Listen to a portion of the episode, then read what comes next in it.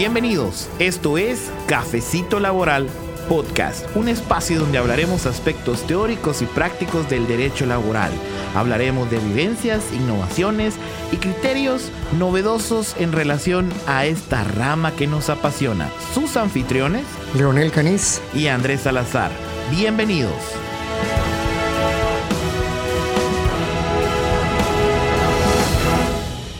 Hola a todos, bienvenidos a este podcast de Cafecito Laboral. Llevamos algún tiempo ahí sin podernos comunicar con ustedes, sin embargo estamos de nuevo en algunos temas que nos parecen importantes. En esta oportunidad abordaremos lo relativo a, esta actualidad, a esta nueva dinámica de la salud y seguridad ocupacional con ocasión de la crisis del, del COVID-19, del coronavirus. Para el efecto, pues me acompaña el licenciado Caniz. Buenos días, licenciado Caniz, ¿cómo se encuentra usted? Bien, gracias, buenos días, qué gusto. Aquí, eh, bien, bien, bendecido por tener salud y gracias a Dios, pues tener la oportunidad de compartir por este medio eh, estas vicisitudes eh, de salud y seguridad ocupacional por, por COVID. Bien, Andrés, qué bueno y qué bueno que usted está también. Excelente. Eso es bueno, ahora no. Es excelente tener esto, la, la salud. Eh, bueno, eh, usted sabrá, pues la, la, dinámica de la salud y seguridad ocupacional pareciera ser un primo ahí lejano, de esos que a uno le cae medio mal en el escenario previo al, coronavirus. Sin embargo, eh, en el escenario actual ha tomado un protagonismo muy alto y pues obviamente las condiciones de salud y seguridad ocupacional son las que finalmente nos pueden ayudar en el centro de trabajo en, esa, en esos escenarios de reactivación a evitar contagios. Y pues de esa cuenta, aparte de las normas generales que básicamente constituyen el reglamento de salud y seguridad ocupacional y todas eh, las, las, reformas, en especial la del 2016, han surgido normas especiales tales como las del Ministerio de Salud, ¿verdad? Tenemos también unas normas complementarias al reglamento de salud y seguridad ocupacional.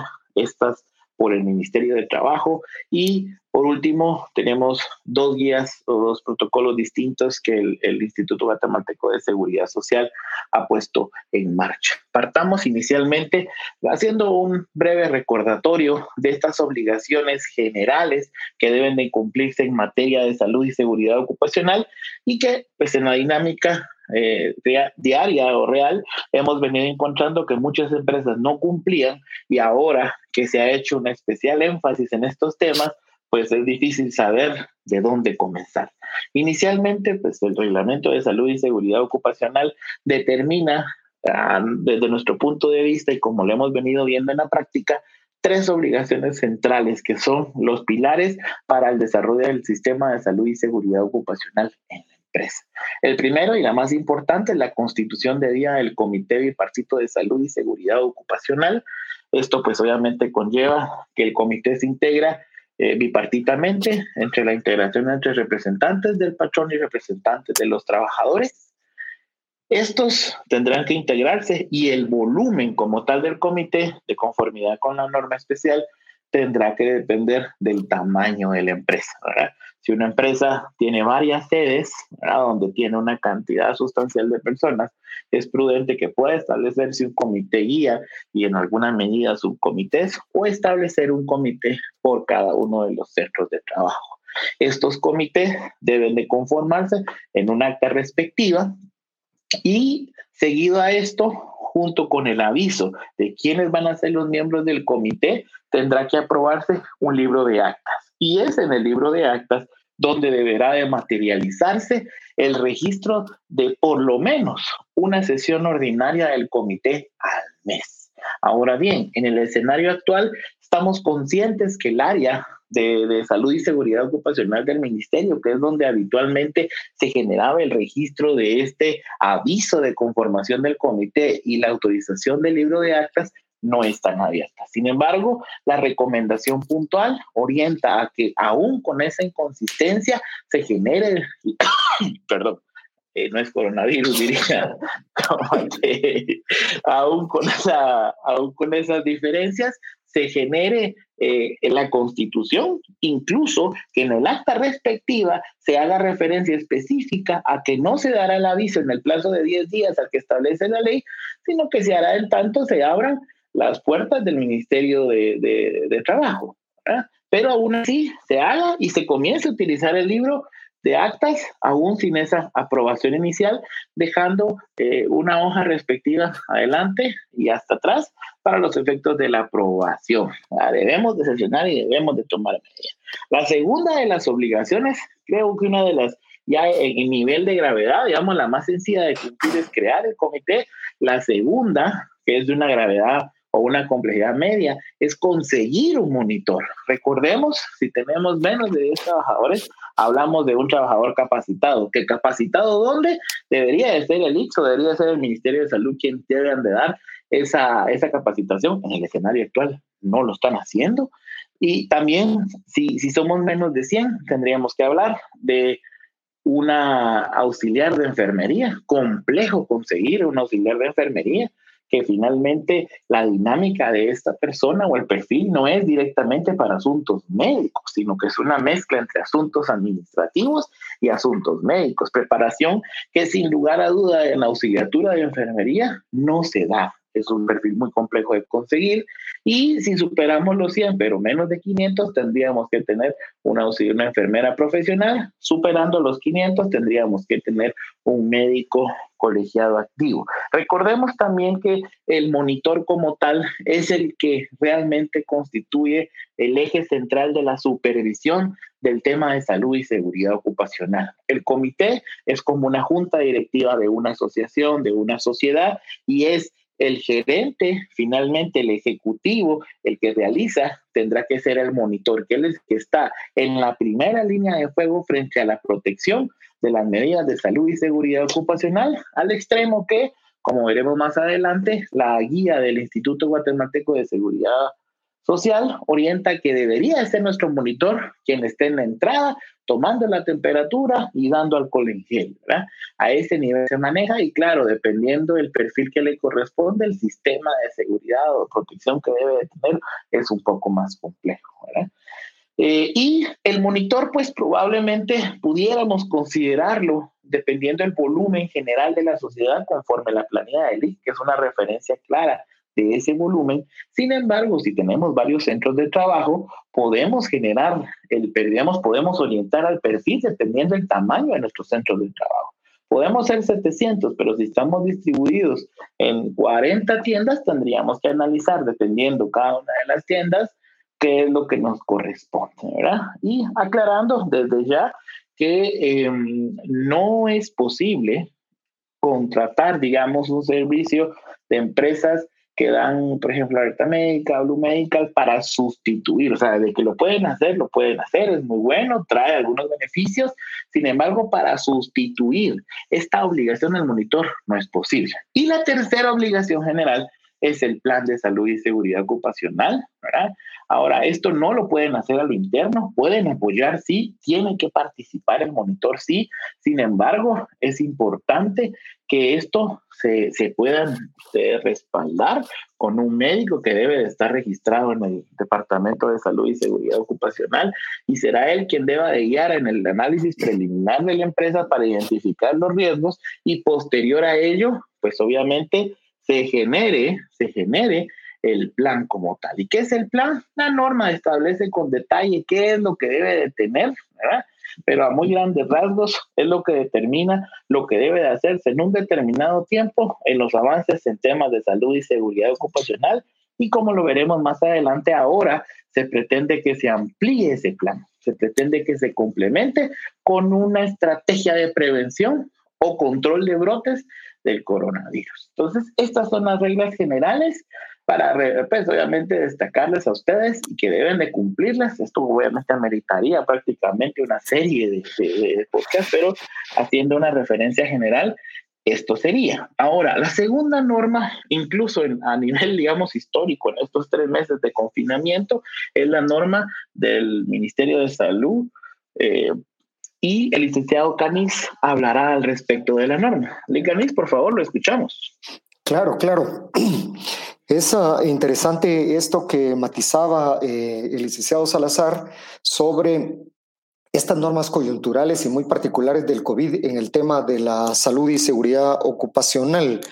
Este, esta ampliación al, al plan de salud y seguridad ocupacional adicionando esta estrategia de prevención y control de brotes, de brotes, el cual incluso hay que matizar que debe de presentarse eh, y trabajarse en un plazo de un mes y dice que se tiene que gestionar esta aprobación de ampliación ante el Departamento de Salud y Seguridad Ocupacional del Ministerio de Trabajo y Previsión Social o la sección de Seguridad e Higiene del Instituto Guatemalteco de Seguridad Social.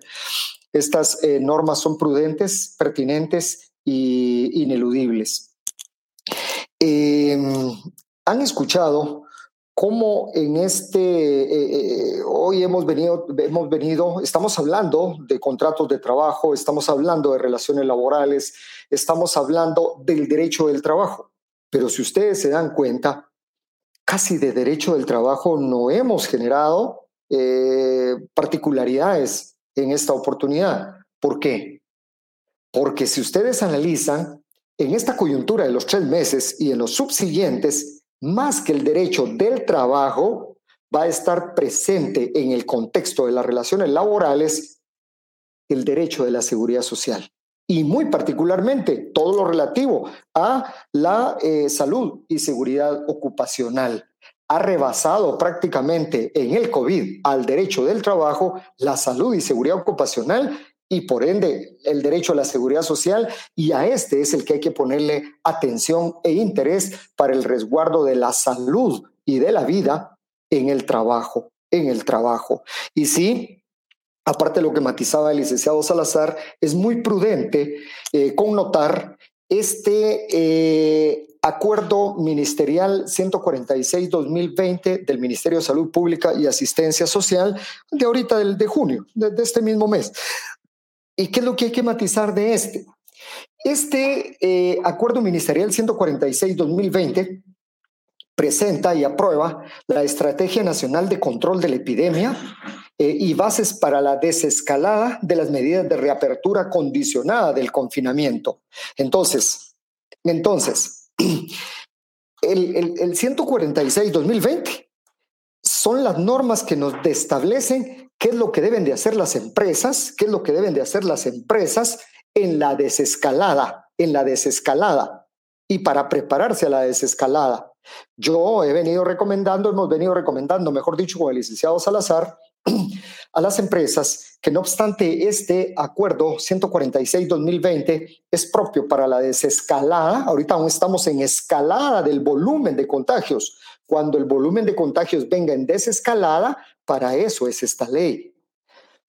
Hemos venido recomendando que no esperemos llegar a la desescalada. De una vez revisemos ese 146-2020 y empecemos a adaptar y a cumplir con este en las empresas.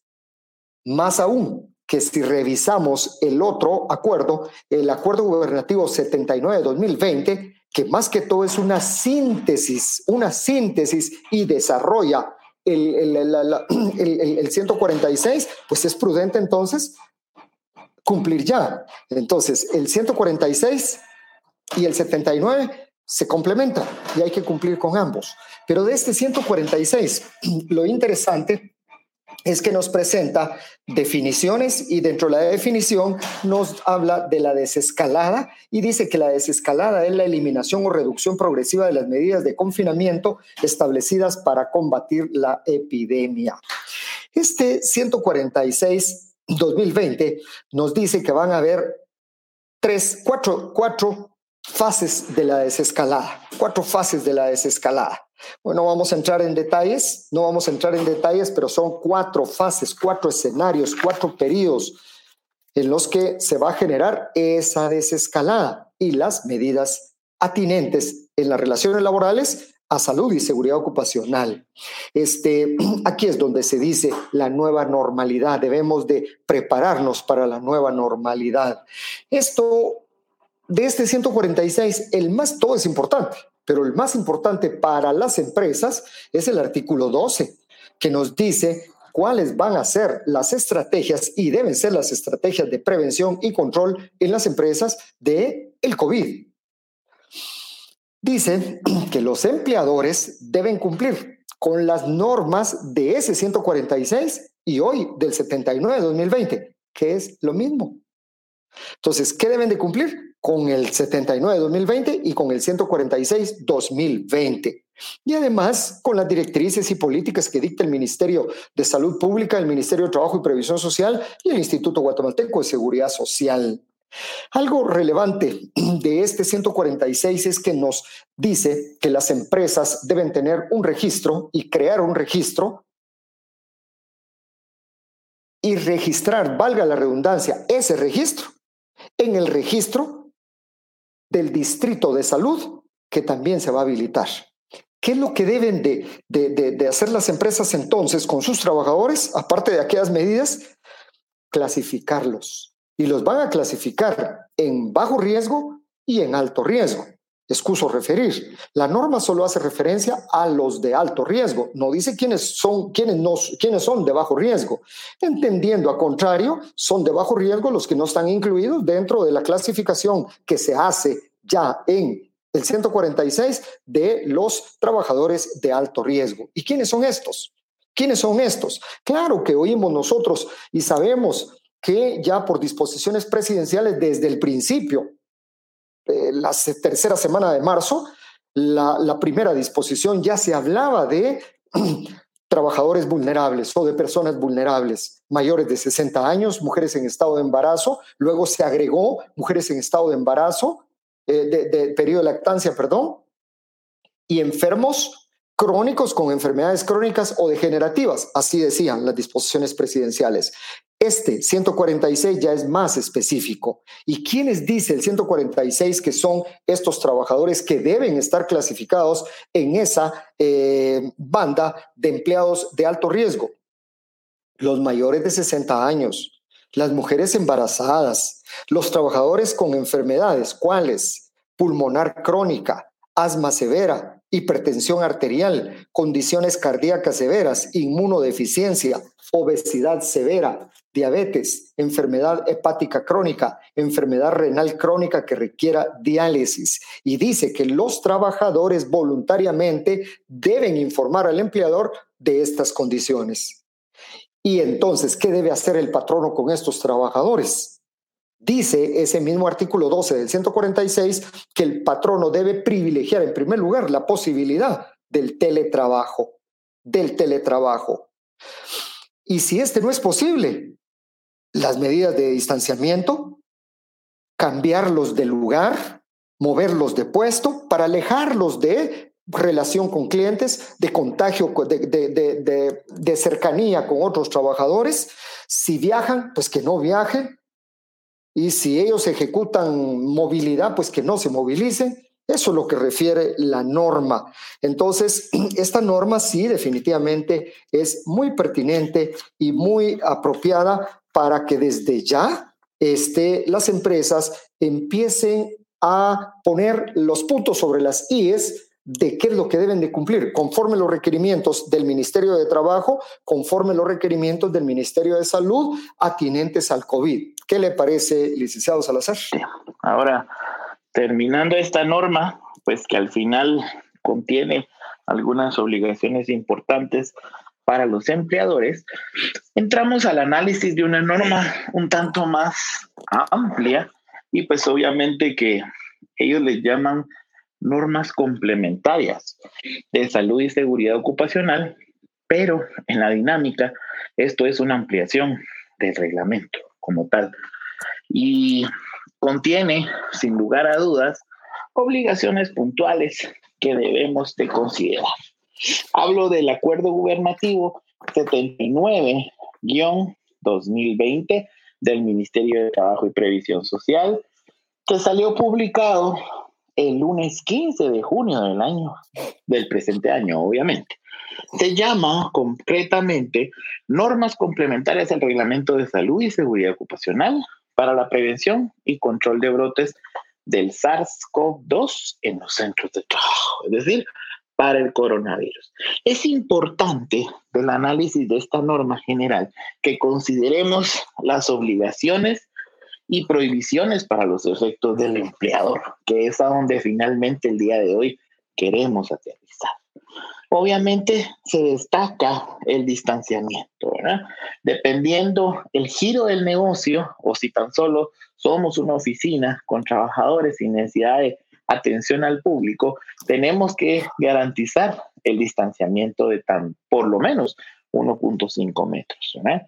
Y pues en su caso, en las empresas donde se tenía alguna imposibilidad de cumplir con esto, eh, tendríamos que buscar un mecanismo de turnos o apuntarle al teletrabajo como una forma especial para poder cumplir con ese distanciamiento en tanto se mantengan estas normas que dicho sea de paso no tienen una limitación. Mencionaba entonces que la segunda obligación especial es en relación a crear estaciones de limpieza.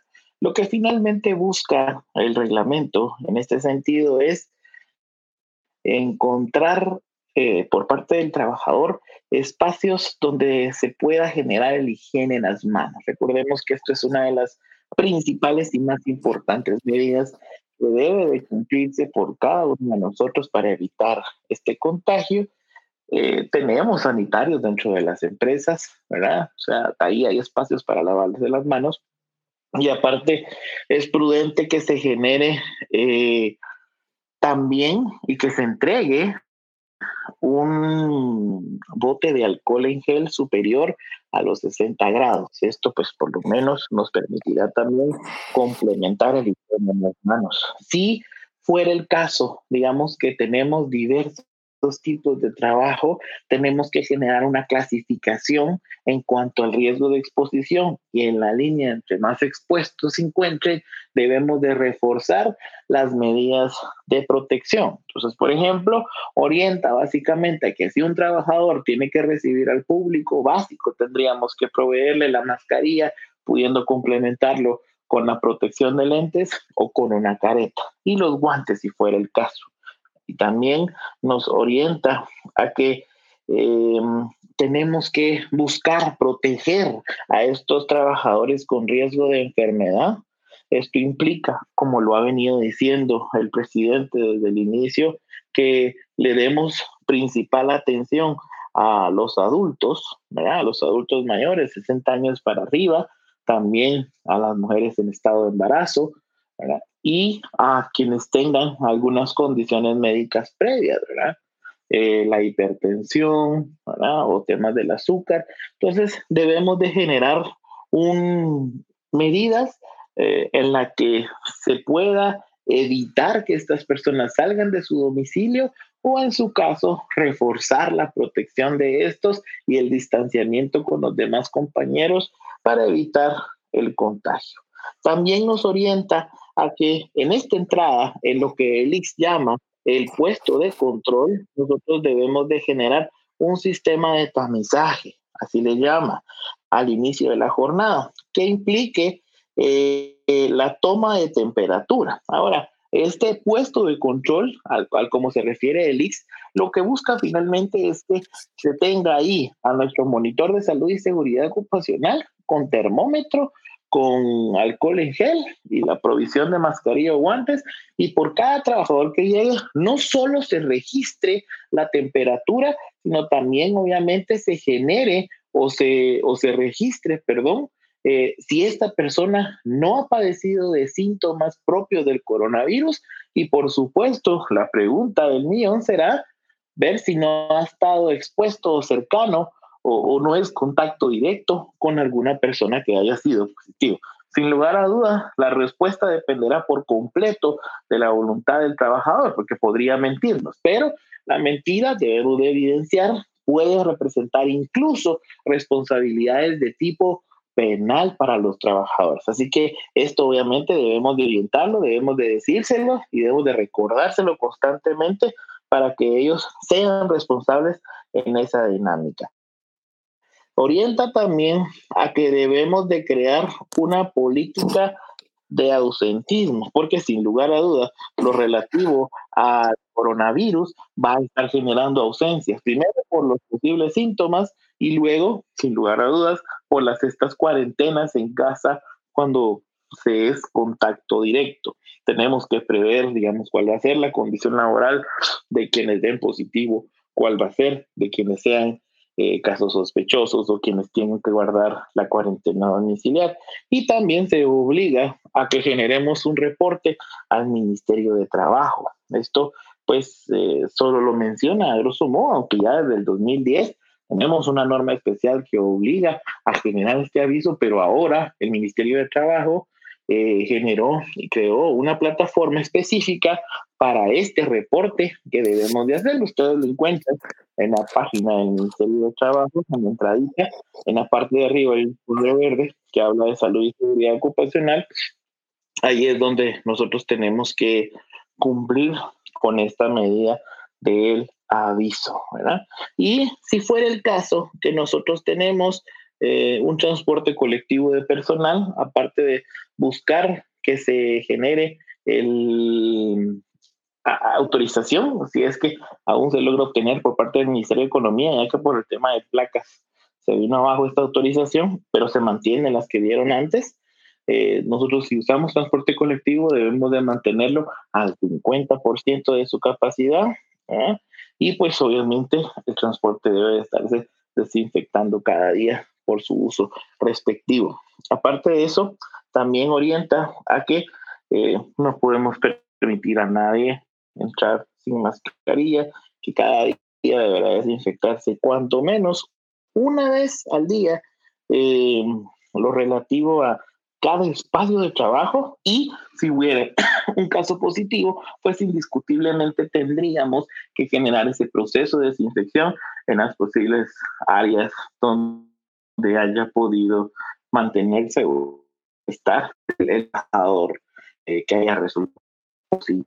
Y por último, pues obviamente aquí nosotros tenemos que generar campañas de información y sensibilización a los trabajadores para que eh, vayan finalmente eh, haciendo suyos las buenas prácticas que las autoridades van recomendando y sean responsables de los actos. En relación a, este, eh, a estas normas complementarias, usamos referir que el ministerio orienta a que las empresas que no tienen plan de salud y seguridad ocupacional, este, esta es una de esas normas fundamentales o u obligatorias en materia de, salud y seguridad ocupacional, orienta que, lo apruebe.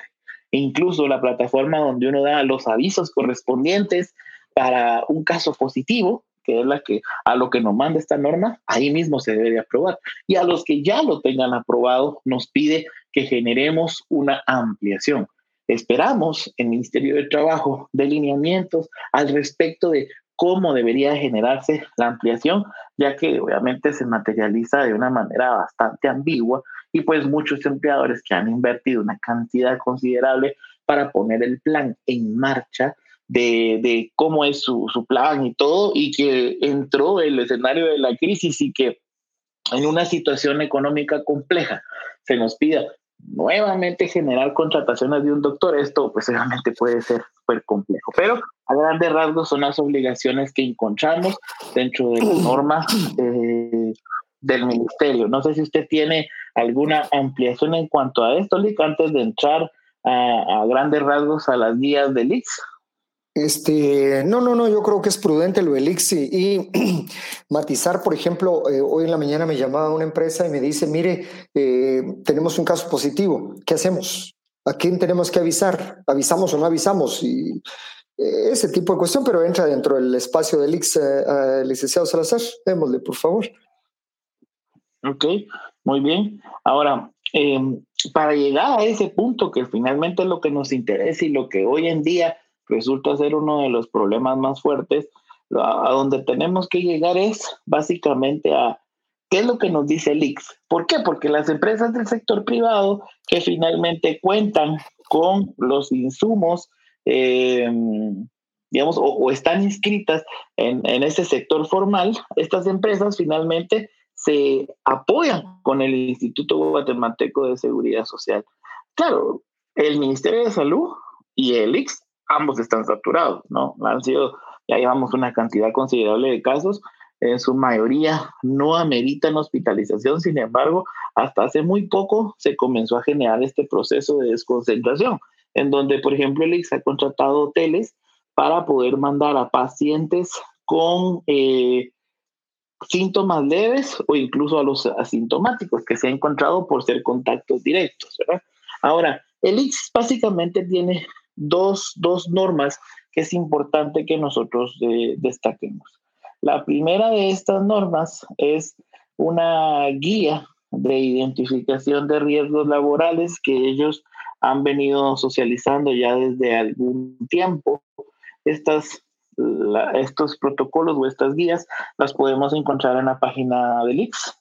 Ahora, esta guía finalmente orienta a, primero, el, el, puesto de control. Ellos son los que hicieron suyo el nombre, que es ese puesto inicial. Es una guía, pero finalmente es uno de los puntos que en materia de salud y seguridad ocupacional estaría fiscalizando el IX y seguramente el Ministerio de Trabajo. Orienta qué es lo que debe contener, que ya lo hablamos, orienta a quién debería atender lo que ya lo hablamos también, y orienta en especial, y esto es importante, orienta en especial a las buenas prácticas que deberá de tener el trabajador y las prácticas o recomendaciones que deberíamos de darles al personal de limpieza. Esta guía, según la misma recomendación del, del debemos de compartirla con los trabajadores como parte de esa cultura de sensibilización y capacitaciones que deben de darse. Y por otro lado, una política, un protocolo, le llaman ellos, realmente interesante. Lo llama el IX protocolo para la búsqueda activa de casos de COVID-19 en las empresas afiliadas al Instituto Guatemalteco.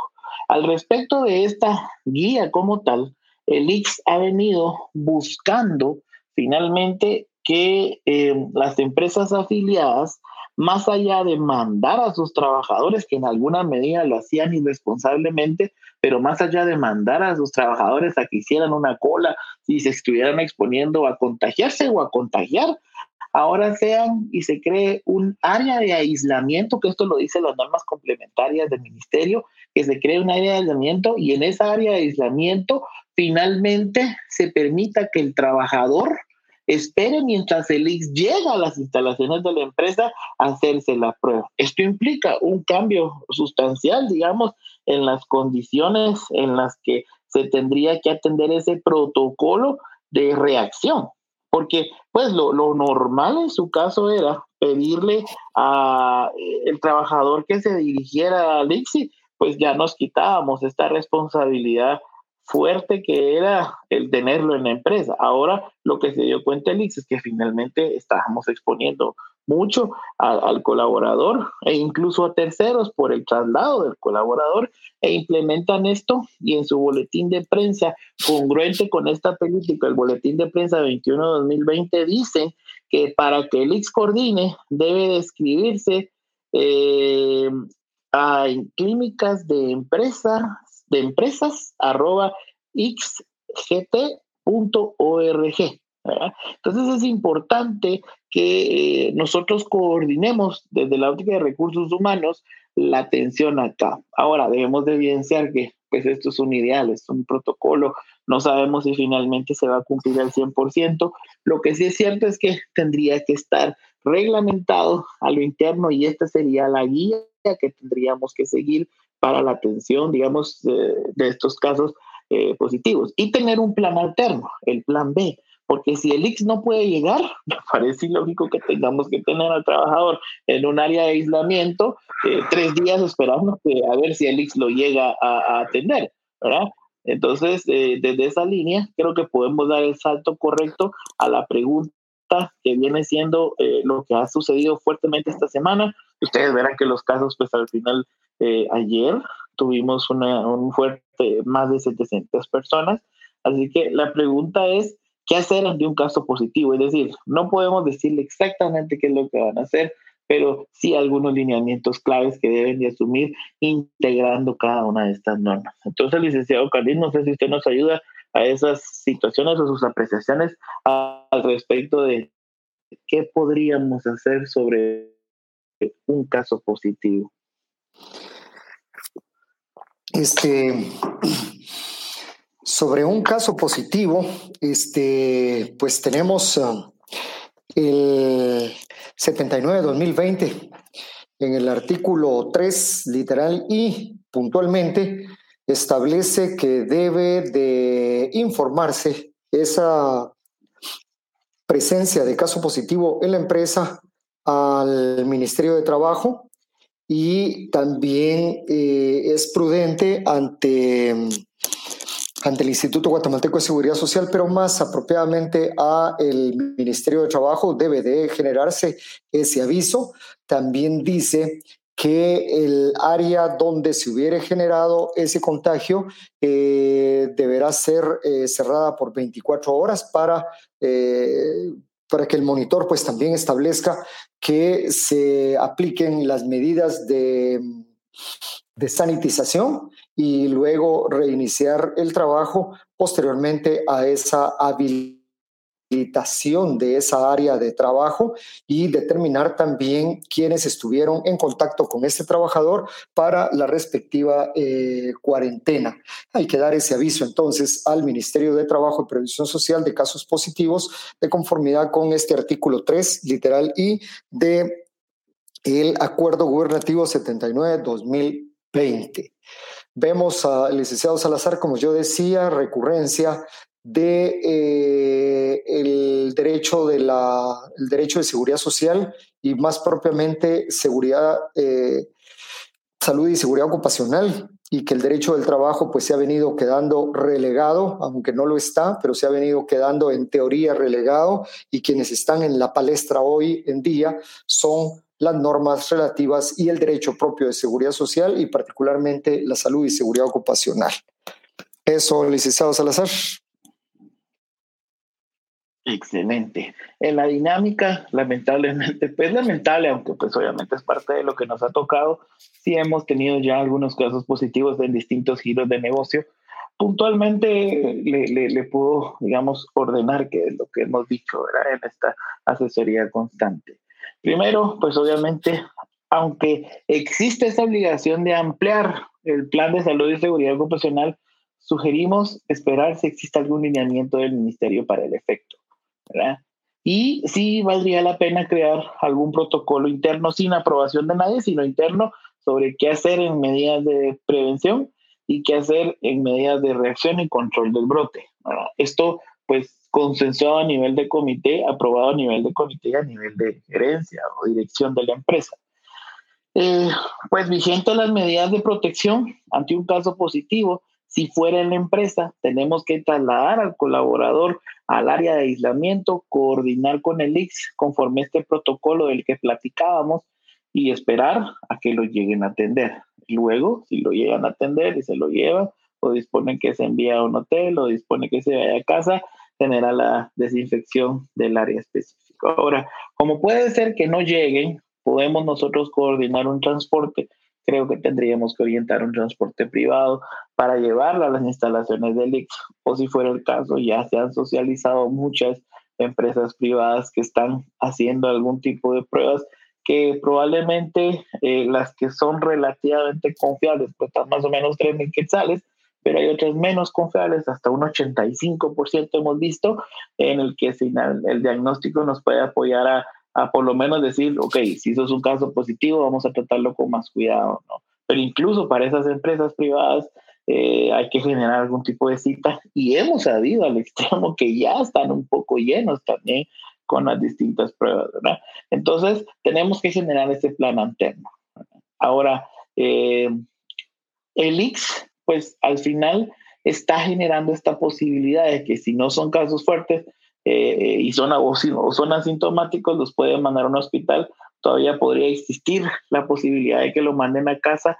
Podríamos, dentro de estas medidas de prevención y contra esa cultura, digamos, de, de, sensibilización, hay una guía de cuidado en el hogar que también el link está colgando en su página que podríamos, obviamente, mandar. Y pues al final nuestro monitor, y en especial si tuviéramos un doctor, podría generar un seguimiento, aún si la persona está en un centro hospitalario o en estos hoteles donde paga el IX o en casa, podría estar generando un monitoreo, ¿verdad? Para que la empresa, pues finalmente pueda respaldar al trabajador. Licenciado Canis, ¿qué situación laboral quedaría el trabajador que se vaya a atender al IX y quede positivo? ¿Qué escenario ve usted en el aspecto, digamos, laboral de este trabajador?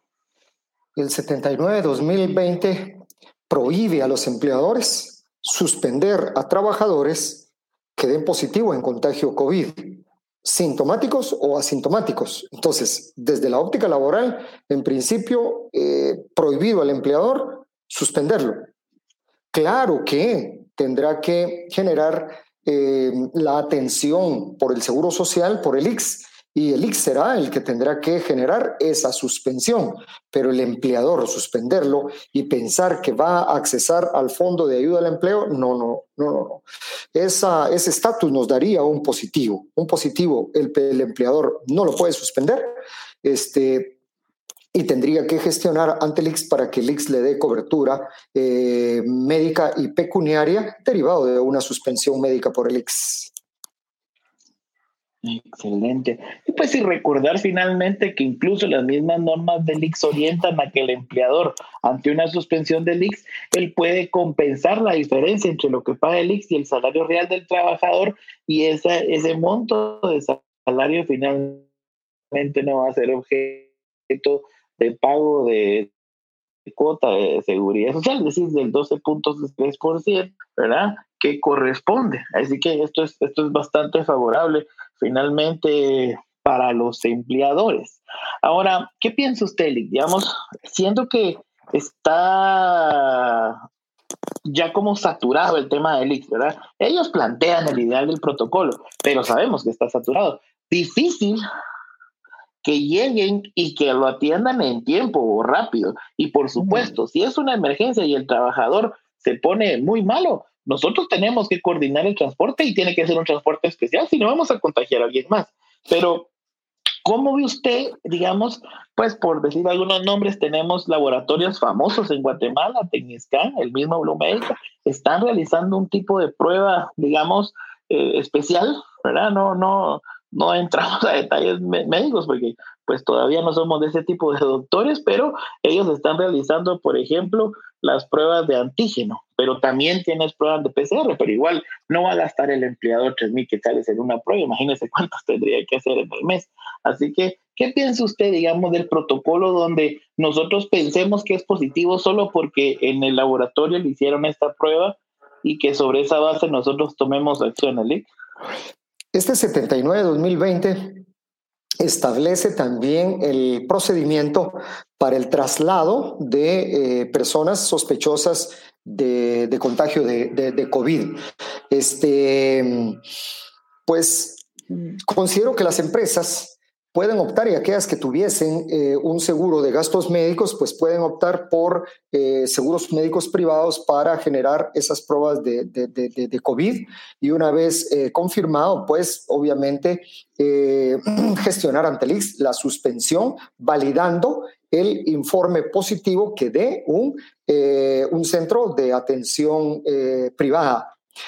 Eh, ahora, si no se tiene esa facilidad, eso es optativo y eso es eh, facultativo de la empresa, pero si la empresa no tuviese eh, seguro médico de sus trabajadores o los trabajadores no tuvieran su seguro médico y tienen cobertura del IX, también el IX ha emitido informativos, si hay uno del 11 de junio del 2020, en el cual dice este es el boletín de prensa 21-2020. En este, el IX dice, por favor, no vengan al IX para que les hagamos pruebas.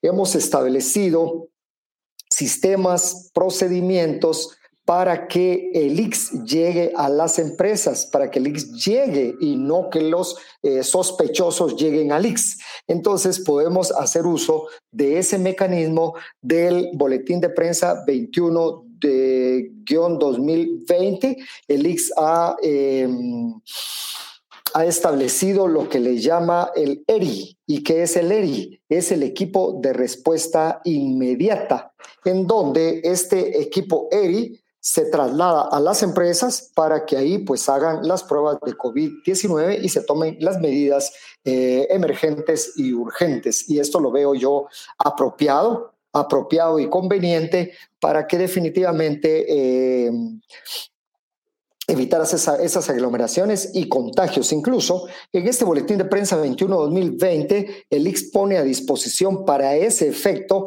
el teléfono 2415-1800 y un WhatsApp empresarial 4055-0850 para eh, brindar apoyo en consultas y para esos efectos, lo cual yo veo pertinente y muy conveniente. ¿Cómo lo ve usted, eh, licenciado Salazar? Sí, sí, sí, sí. El ideal realmente la idea del IX en constituir esto es realmente fantástica. Yo lo que veo es que se van a quedar cortos y ahí es donde la empresa probablemente opte por esos mecanismos alternos, pero me parece que la empresa podría incurrir en, alguna medida de responsabilidad si el positivo depende por completo de un examen de esta naturaleza, que al final no son los que el Ministerio de Salud, el IX, están realizando para un positivo oficial. En todo caso, sí nos ayuda, digamos, a tener un protocolo de acción un poquito más severo si es que una de estas pruebas da positivo. Pero nosotros no podemos mandar a la casa a alguien inmediatamente sin que el IX o el Ministerio de Salud disponga, solo porque esto dio positivo. Tenemos que buscar de alguna manera que el IX le dé un tratamiento y ellos nos dispongan que si se va a casa, si se va a un hotel o si se va al hospital, ¿verdad? hay que mandarlo ahora al hospital de Zacapa porque está muy en el debate, pues al final no importa, pero no podemos nosotros irresponsablemente tomar cartas como que nosotros fuéramos médicos, ¿verdad? Y por supuesto, si es que lo hacemos, por lo menos démosle seguimiento médico por teléfono y si hay algún chance de que el doctor lo vaya a visitar al trabajador, enhorabuena. Pero ante una emergencia, ahí están los hospitales del IX, una emergencia sí le dan cobertura. Así que pues creo que esas serían nuestras recomendaciones en este escenario, ¿verdad? No sé si tiene usted algo más, para poder cerrar este episodio en esta nueva modalidad de podcast, porque pues para todos los que hoy nos escuchan, verán que por ahí se han generado algunas eh, situaciones diversas en algunos minutos de la grabación, porque pues en ese respeto a las medidas de distanciamiento, hoy estamos grabando el, el, el podcast a distancia también el licenciado Canes, así que probando siempre y aprovechando estas nuevas tecnologías y siendo ahora abogados digitales. ¿Qué le parece, Lick? Fabuloso, fabuloso, fabuloso eh, poder tener la oportunidad de trasladarle esta información em, puntual sobre todo lo relativo a la salud y seguridad ocupacional y vuelvo a matizar, las guías del IC son pertinentes, el acuerdo 79-2020, acuerdo gubernativo, muy bien. El 146-2020 nos da más elementos de qué es lo que deben hacer las empresas. No, repito, no para la desescalada y sí para esto, pero pueden hacerlo desde ya. Y esto nos concreta bastante lo que es propio de las empresas para eh, la prevención y el control de COVID. Y lamentablemente, pues estar eh, preparados eh, en todo sentido para la nueva realidad, porque no tendremos una realidad como la que antes teníamos, sino que era una, una, nueva, una nueva realidad que esperamos pues que, que genere en la medida de lo posible menos contagios, en la medida de lo posible pues que ya no hayan contagios. Eso, licenciado Salazar, y qué, qué bueno y qué gusto estar aquí por este medio saludando. Excelente todos, así que nos vemos en el próximo episodio de Cafecito Laboral Podcast. Por favor, síganos, suscríbanse y pues cualquier novedad es contáctenos en nuestras redes sociales. Muchas gracias y que tengan un excelente día.